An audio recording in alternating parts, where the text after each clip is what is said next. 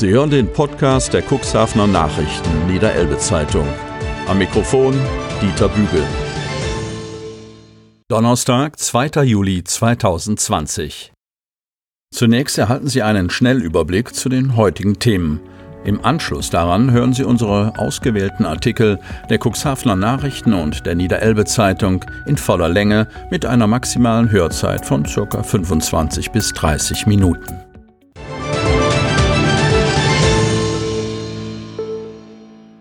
Staub und Lärm durch Abraumarbeiten. Duner Spitze. Abriss des früheren Schwedenheims belastet die Anwohner. Stadt verspricht, mit dem Investor zu reden. Wattwagen dürfen wieder vollbesetzt fahren. Oberverwaltungsgericht gibt einen Teil der Corona-Verordnung des Landes. Röhler, CDU, Ungleichbehandlung wird beseitigt. Mehr tote Robben im Watt, immer mehr verendete Tiere vor Cuxhaven angespült. Experten nicht ungewöhnlich. Dachpfanne legt Verkehr lahm. Feuerwehreinsatz mit Drehleiter in der Poststraße, Ecke Wendstraße. Selbst montiert, Feuer durch Solaranlage. Rauchmelder ausgelöst. Fritteuse sorgt mitten in der Nacht für Einsatz. Siebenjähriger stemmt sich der Fliehkraft entgegen. Jarik Perenz schlittert mit seiner Maschine über die Sandbahn. Bereits erste Rennerfahrungen beim Speedway gesammelt. Natureum Niederelbe feiert 30 Lenze. Besonderes Geburtstagsgeschenk des Naturkundlichen Museums an die Besucher. Freier Eintritt am Montag, 6. Juli. Der Gesetzentwurf ist ein Skandal. Inklusionsbeirat des Landkreises wehrt sich gegen Änderungen des Heimzwanggesetzes. Wichtiges Signal. Oste Med Klinik. 31 Millionen Euro Förderung.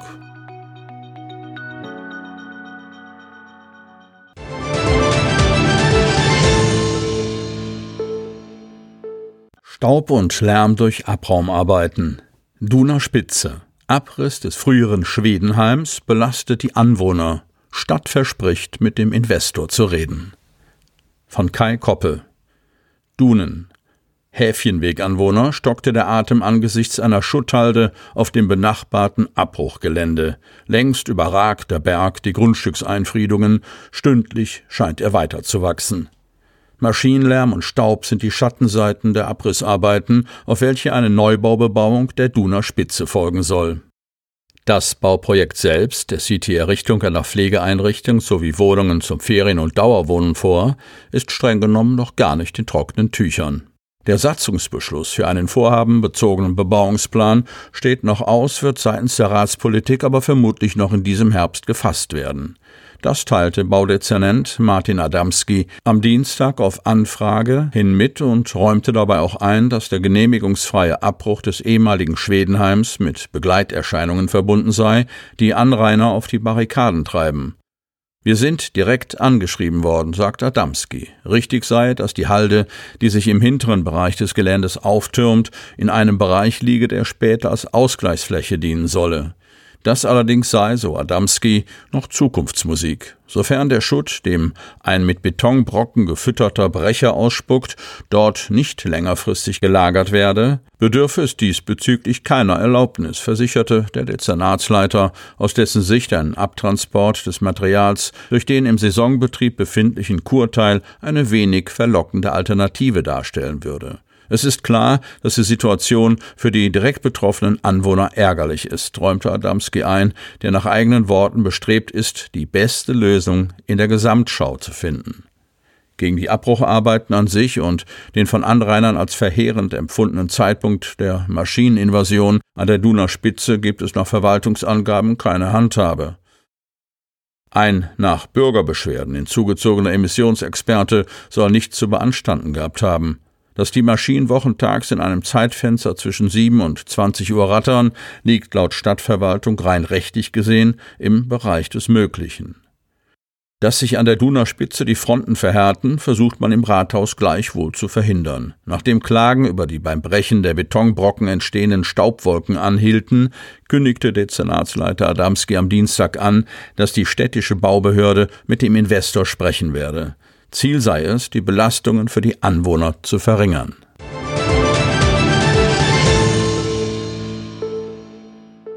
Wattwagen dürfen wieder vollbesetzt fahren. Oberverwaltungsgericht kippt einen Teil der Corona-Verordnung des Landes. Röhler, CDU, Ungleichbehandlung wird beseitigt. Von Kai Koppel. Cuxhaven Hannover. Die von hiesigen Wattwagenunternehmern beklagte Ungleichbehandlung hat ein Ende. In Zukunft dürfen Gespanne, die von Cuxhavener Seite aus die Insel Neuwerk ansteuern, ebenso viele Fahrgäste mitnehmen wie ihre dort beheimateten Kollegen. Die Grundlage dafür schuf kurz vor dem Monatswechsel das niedersächsische Oberverwaltungsgericht. Das Urteil des Oberverwaltungsgerichtes OVG Lüneburg setzt nach Angaben des örtlichen Landtagsabgeordneten Timo Röhler, CDU, einen Teil der aktuell gültigen Corona-Schutzverordnung des Landessozialministeriums außer Vollzug, zumindest vorübergehend. Dass die Lüneburger Richter in puncto Wattwagen, Kutschfahrten ihr Veto einlegten, hatte bereits am Dienstagnachmittag der SPD-Landtagsabgeordnete Oliver Lottke mitgeteilt. Lottke betonte, dass er sich für die Cuxhavener Wattwagenbetreiber freue. Sein Unionskollege sprach am gestrigen Mittwoch von einem positiven Signal an alle Cuxhavener Wattwagenfahrer, Natur- und Wattführer. Die Wattwagenfahrer wurden in ihrem Gewerbe durch die Corona-Pandemie und deren Folgen wirtschaftlich besonders hart getroffen. Lange war die Ausübung ihres Gewerbes und ein Transport von Menschen auf der Route Cuxhaven-Neuwerk komplett verboten. Seit Ende Mai sind Überfahrten wieder möglich, allerdings bisher unter höchsten Auflagen, rekapitulierte Röhler und sprach davon, dass es nicht nachvollziehbar gewesen sei, warum in Linienbussen jeder Sitz belegt werden dürfe, auf den unter freiem Himmel verkehrenden Wattwagen aber Maßstäbe angelegt wurden, nach denen die Wattwagenfahrer allenfalls die Hälfte ihrer acht Plätze pro Wagen besetzen konnten. Damit ist jetzt Schluss. Nach Röhlers Worten hat das Oberverwaltungsgericht Paragraph 2m Absatz 3 Satz 2 der Corona-Verordnung gekippt, jenen Passus also, der bislang Aussagen zu Abstandsregelungen bei Kutschfahrten enthielt. Gleiches gelte für Paragraph 2m Absatz 4 Satz 4. Daher, so Röhler, entfällt künftig für Führungen durch Natur und Landschaft, Freilichtmuseen, Parks und Gärten ebenfalls der bislang gültige Mindestabstand von 1,50 Meter zwischen jeder teilnehmenden Person.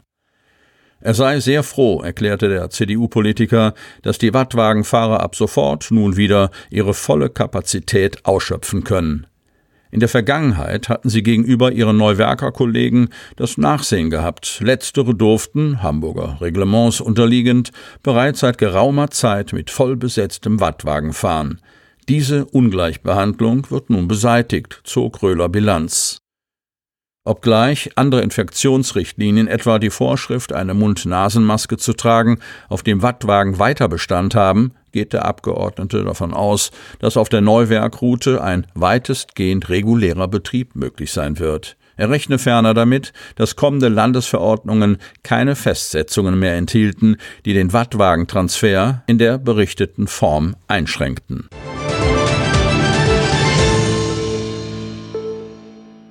Mehr tote Robben im Watt, immer mehr verendete Tiere vor Cuxhaven angespült. Experten nicht ungewöhnlich. Von Arabella Schäuble. Cuxhaven. Ohne Kopf, mit heraushängender Wirbelsäule oder heruntergezogenem Fell. Nach dem großen Fischsterben an der Nordseeküste sind in den vergangenen Tagen auch immer wieder Bilder toter Robben im Watt aufgetaucht, teilweise stark verstümmelt.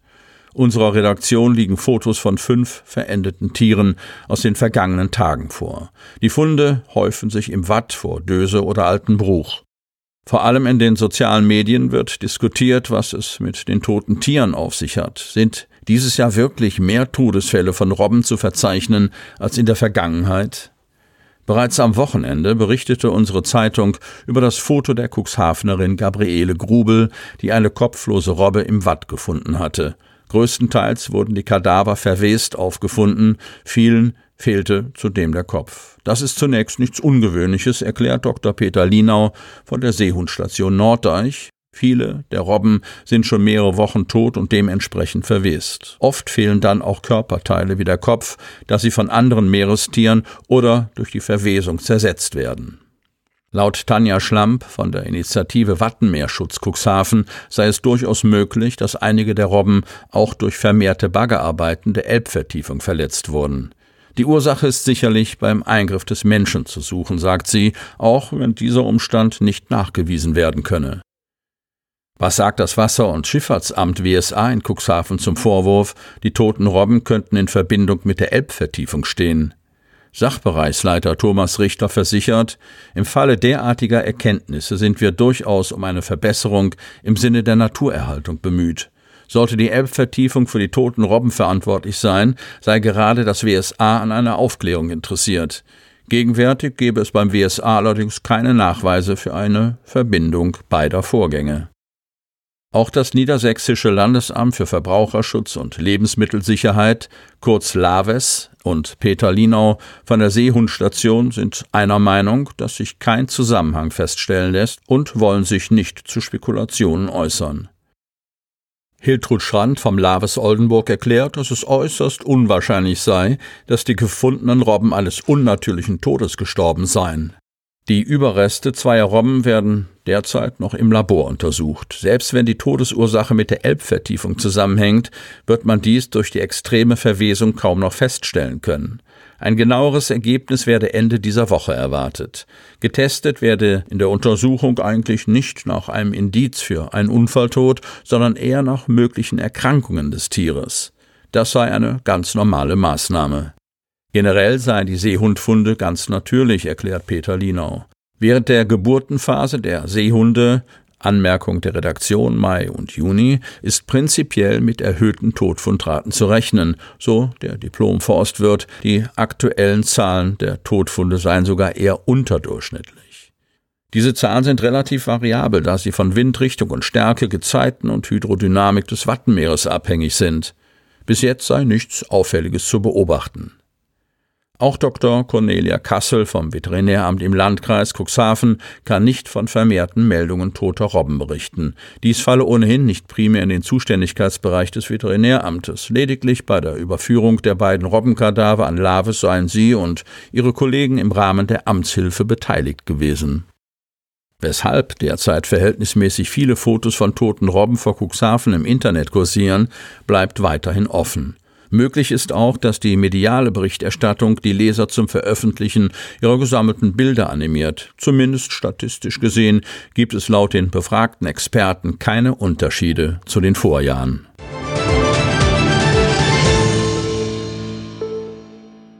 Dachpfanne legt Verkehr lahm. Feuerwehreinsatz mit Drehleiter in der Poststraße, Ecke Wendstraße. Cuxhaven. Am Ende war es nur ein einziger loser Ziegel, der sich gelöst hatte. Der führte am Mittwoch gegen neun Uhr zu einer halbstündigen Sperrung der Poststraße, weil die von der Polizei alarmierte Berufsfeuerwehr sicherheitshalber das gesamte Dach des Hauses an der Ecke zur Wendstraße absuchte. Dazu ließ Einsatzleiter Timo Eichler die Drehleiter der Berufsfeuerwehr anrücken. Um das Gerät sicher in Stellung zu bringen, wurde der entsprechende Platz in der Poststraße benötigt. Klar, dass der Einsatz von zahlreichen Anwohnern und Passanten aufmerksam verfolgt wurde. Nachdem die sechs Feuerwehrleute das Dach des Mehrfamilienhauses gründlich nach weiteren losen Pfannen abgesucht hatten, konnte der Einsatzleiter Entwarnung geben und die Polizei die Sperrung wieder aufheben. Warum sich die Dachpfanne, eine Fürstpfanne, gelöst hatte und auf den Fahrradweg aufschlug, konnte nicht geklärt werden.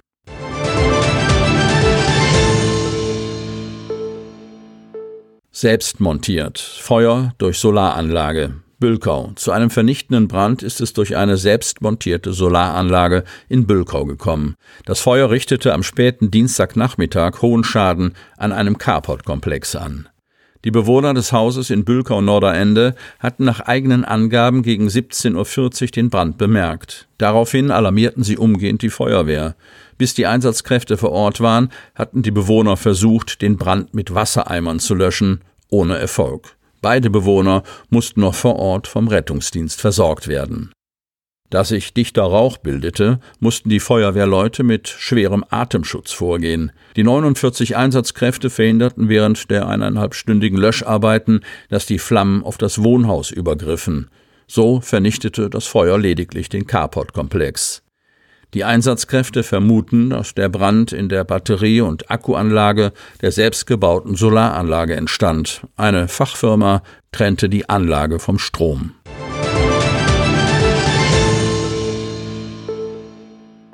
Rauchmelder ausgelöst. Fritteuse sorgt mitten in der Nacht für Einsatz. Cuxhaven. Mitten in der Nacht schrillte der Rauchmelder los. Das rief die aufmerksamen Nachbarn auf den Plan, die umgehend den Notruf wählten. In der Nacht zum Mittwoch gegen 1.30 Uhr rückte die Berufsfeuerwehr Cuxhaven zu einem Einfamilienhaus in die Badehausallee. Ein älterer Herr habe sich nachts dazu entschieden, sich noch eine Mahlzeit zuzubereiten, berichtet Einsatzleiter Volker Butmann auf Nachfrage unserer Zeitung. Der Mann habe Fritteuse und Bratpfanne angeschmissen, doch bei der Zubereitung sei etwas schiefgegangen. In der verrauchten Wohnung wurde der Feuermelder ausgelöst. Die Nachbarn wurden geweckt und riefen die Feuerwehr. Mit zehn Einsatzkräften und einem Rettungswagen machten sich die Retter auf den Weg. Die freiwillige Feuerwehr Döse konnte schnell wieder einrücken, da die Brandschützer feststellten, dass es nicht brannte. Stattdessen brachte die Berufsfeuerwehr die Rauchentwicklung unter Kontrolle und lüftete die Wohnung. Zu Personen und Sachschäden sei es laut Einsatzleiter Butmann nicht gekommen.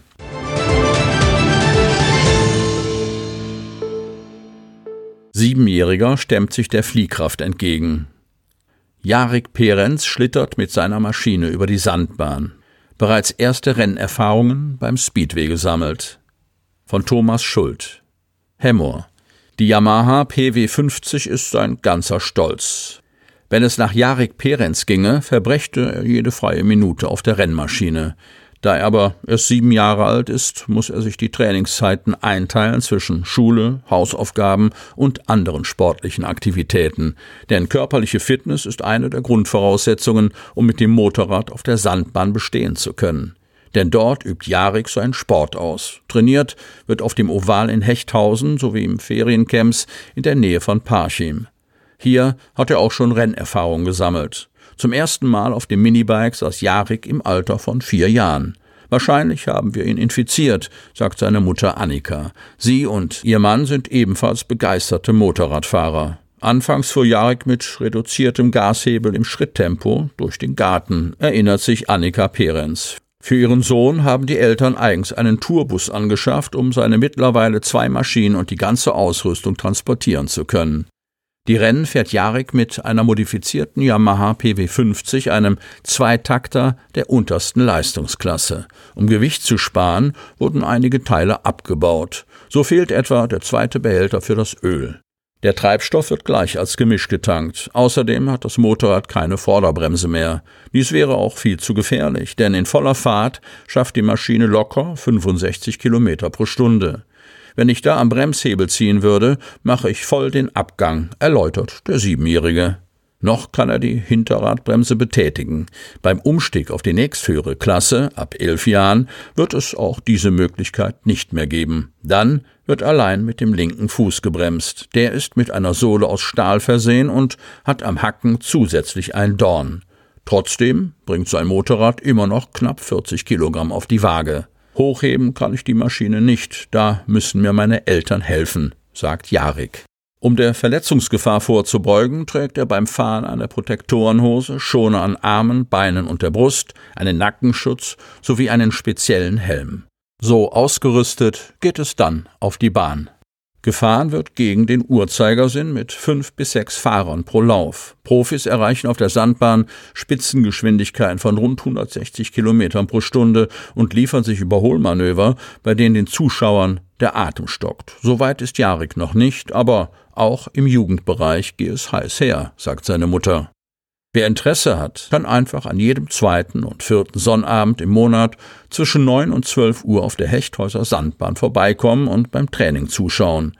Weitere Infos gibt es auch bei Facebook unter dem Stichwort Speedway Team Jarik.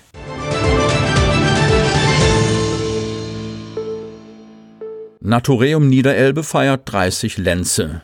Besonderes Geburtstagsgeschenk des Naturkundlichen Museums an die Besucher. Freier Eintritt am Montag, 6. Juli. Balie. Das Natureum feiert Geburtstag und hat daher ein kleines Geschenk für die Besucher. Die Party fällt zwar aus, Geschenke gibt es trotzdem. Am Montag, 6. Juli, wird das Natureum Niederelbe in Balie 30 Jahre alt. Das Ereignis fällt zusammen mit dem Beginn der Sommerhauptsaison. Zwar kann aufgrund der aktuellen Corona-Situation kein Festakt stattfinden, freuen dürfen sich die Besucher trotzdem. Sie erhalten zur Feier des Tages am Geburtstag des Naturiums freien Eintritt. Das Naturkundemuseum wurde am 6. Juli 1990 eröffnet.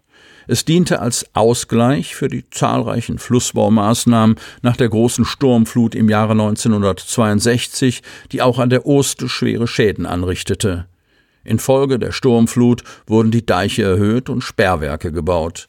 Das wiederum wirkte sich auf die Vogelwelt aus. Die Bestände der Rast- und Brutvögel nahmen drastisch ab. Der Landkreis Stade errichtete, direkt an der Grenze zum Landkreis Cuxhaven, das Naturium auf der künstlichen Halbinsel, die durch den Bau des Oste-Sperrwerks entstanden war.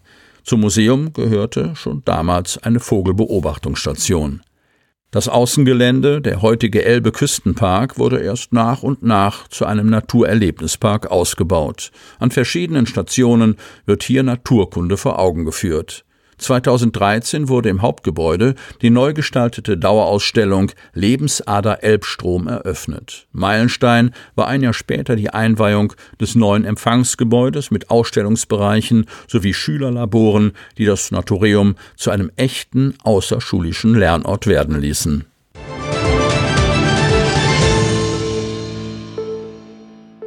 Der Gesetzentwurf ist ein Skandal. Inklusionsbeirat des Landkreises wehrt sich gegen Änderungen des Heimzwanggesetzes. Kreis Cuxhaven. Der Beirat für Inklusion des Landkreises Cuxhaven ist nicht damit einverstanden, dass zum heutigen 2. Juli im Bundestag die zweite und dritte Lesung zum Heimzwanggesetz geplant ist und dieses Gesetz noch vor der Sommerpause in Kraft treten soll. Damit sei es kein Thema mehr für den nächsten Wahlkampf, obwohl die Grund- und Menschenrechte dann per Gesetz für tausende Menschen in Deutschland abgeschafft werden, nur weil sie Intensivpflege benötigen. Das sei nicht hinnehmbar, so Gerd Dreves, Vorsitzender des Inklusionsbeirats des Landkreises Cuxhaven. Mit dem vorgestellten Gesetzesentwurf solle hingegen die stationäre Unterbringung in speziellen Einrichtungen für alle Versicherte mit einem besonders hohen Bedarf an medizinischer Behandlungspflege zur Regel werden. Das bedeute, so Dreves, viele behinderte Menschen werden gegen ihren Willen in vollstationäre Heime oder spezielle Beatmungseinheiten verbracht. Einen Bestandsschutz gibt es nicht. Ausgenommen von der Regel sind nur Kinder und Jugendliche, die bei ihren Eltern und ihrem Zuhause bleiben dürfen. Alle anderen können nur dann in der eigenen Wohnung bleiben, wenn eine andere Unterbringung schlicht unmöglich oder für sie unzumutbar ist. Die vergangenen Gesetze der Bundesregierung hätten ähnliche Regelungen bezüglich der Unterbringung von behinderten Menschen enthalten und führten zu Willkürentscheidungen der Sachbearbeiter, so die Kritik des Kreisinklusionsrates. Zudem stehe zu befürchten, dass viele Betroffene künftig so lange wie möglich eine Beatmung hinausschieben aus Angst, ihr ambulantes, selbstständiges Leben aufgeben zu müssen. Für einige Krankheitsbilder könne dies verheerend sein. Dreves, der vorliegende Gesetzentwurf ist ein Skandal. Er missachtet die Würde von Menschen, dringt in ihren Alltag ein und diskriminiert sie. Vordergründig möchte das Gesetz die Qualität der Versorgung verbessern. In Wirklichkeit gehe es um Kostensenkungen.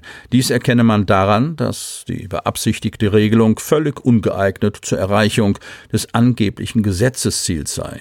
Gegen Betrug durch Abrechnungen in sogenannten Beatmungs-WGs gebe es Strafgesetze, die konsequent angewendet werden müssten oder entsprechende Kontrollmechanismen etabliert werden. Auch das zweite Gesetzesziel erfordere keinen Heimzwang. Soweit eine Beatmungsentwöhnung möglich ist, würden Betroffene glücklich sein, wenn Maßnahmen zur Verbesserung der Rehabilitation ergriffen werden. Warum Personen mit degenerativen Erkrankungen, die niemals entwöhnt werden können, deshalb ihr Leben in einem Heim verbringen sollen, wird wohl ein Geheimnis bleiben, schreibt Dreves. Weil im Gesetzestext das Wort medizinisch vor dem bisherigen Wort Behandlungspflege gesetzt wurde, würden zukünftig tausende Intensivpatienten, die derzeit zu Hause leben, entweder zu Sozialhilfeempfängern oder zu Heimbewohnern. Das dürfe so nicht sein, findet der Inklusionsbeirat. Allein dieses eine Wort verursacht Mehrkosten von mehreren tausend Euro im Monat für alle, die weiterhin zu Hause bleiben möchten, während im Heim plötzlich keine Zuzahlungen mehr zu leisten sind.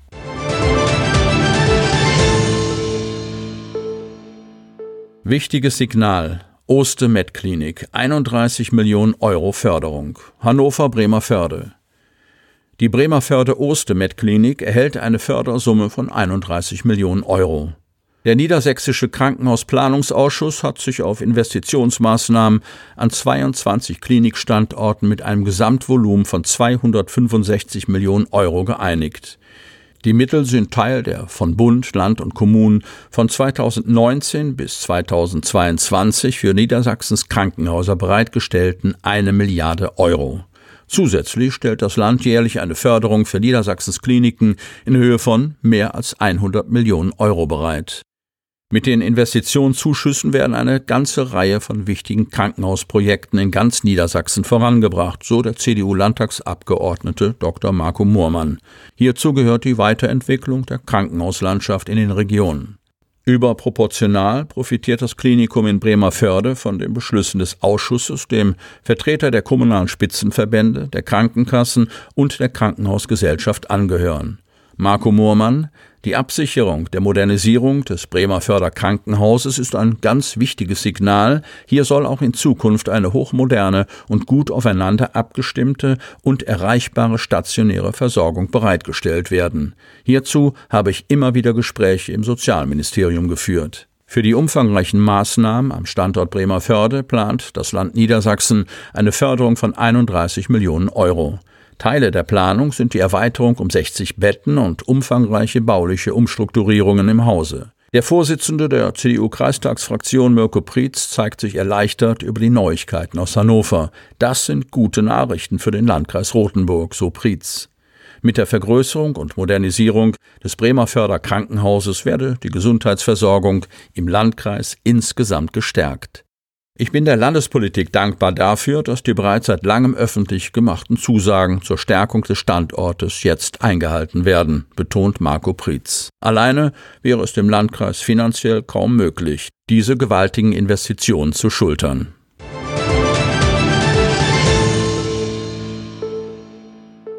Sie hörten den Podcast der CNV Medien, Redaktionsleitung Ulrich Rode und Christoph Käfer. Produktion Rocket Audio Production.